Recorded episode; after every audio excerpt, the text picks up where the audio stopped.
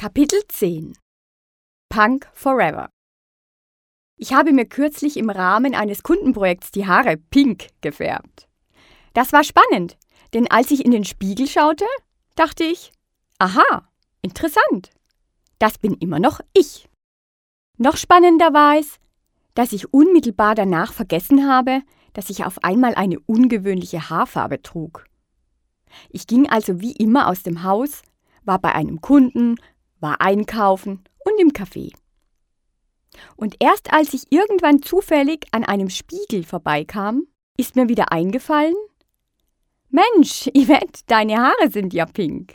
Die Menschen, die mir den Tag über begegnet waren, waren ganz normal mit mir umgegangen.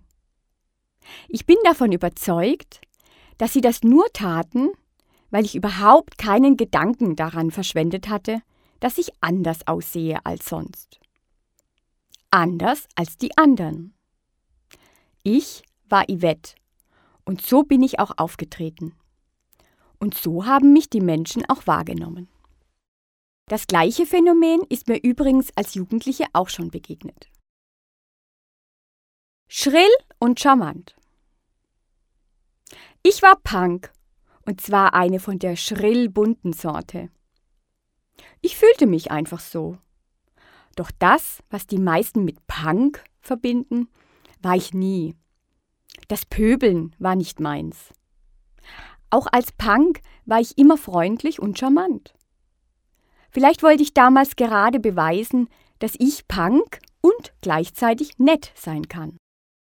Dass die Menschen nicht vom Äußeren auf das Innere schließen können. Es gibt ja genug Leute, die jammern, dass die Menschen, die einer anderen Gruppe angehören, sich immer so oder so negativ verhalten. Alle Flüchtlinge sind gefährlich, alle Jugendlichen unfreundlich, alle Manager geldgierig, alle Männer Machos oder alle Frauen kompliziert.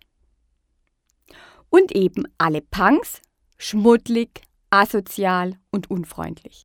Ich glaube, Menschen, die derartig kategorisch vorgehen, sind einfach zu faul, genauer hinzuschauen. Ich für mich kann sagen, weil ich so positiv auf die Menschen zugegangen bin, ist mit mir niemand komisch oder abschätzig umgegangen. Obwohl ich meine langen Haare mit Fastnachtsspray in allen Regenbogenfarben ansprühte oder auch mal ganz viel Glitzer auftrug. Alle konnten das akzeptieren, weil ich ich war und ich sie zum Strahlen gebracht habe.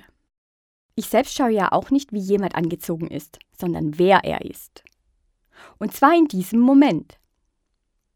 Es interessiert mich herzlich wenig, wie er sich vor fünf Minuten vor dem Nachbarn oder sonst wem gegeben hat. Wichtig ist, wie er sich hier und jetzt mir gegenüber verhält. Das Außen ist mir herzlich egal. Aber ich beobachte oft, dass Menschen sich ein Äußeres verordnen, das gar nicht zu ihnen passt. Jämmerlich verkleidet. Vielleicht seid ihr beim Durchblättern von Magazinen schon mal auf solche Vorher-Nachher-Styling-Geschichten gestoßen. Bei denen denke ich mir sehr oft, vorher hat sie oder er mir besser gefallen. Das liegt meist gar nicht daran, dass zum Beispiel die Jeans, die sie oder er auf dem ersten Bild trägt, so vorteilhaft ist. Vielmehr sehe ich auf dem Vorherbild den Menschen, während auf dem Nachherbild ein unglücklich dreinblickender Kleiderständer steht. Das Verkleiden bringt gar nichts. Damit sagt ihr nur, ich will nicht der sein, der ich bin. Das hat viel mit Jammern zu tun, wenn ich nicht Ja zu mir sagen kann. Doch wie sollen andere Ja zu mir sagen, wenn ich es selbst nicht kann?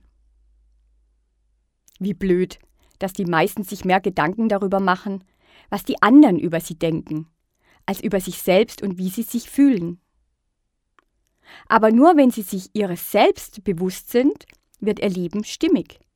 Für sie und für die anderen. Und schon ist Jammerland abgebrannt.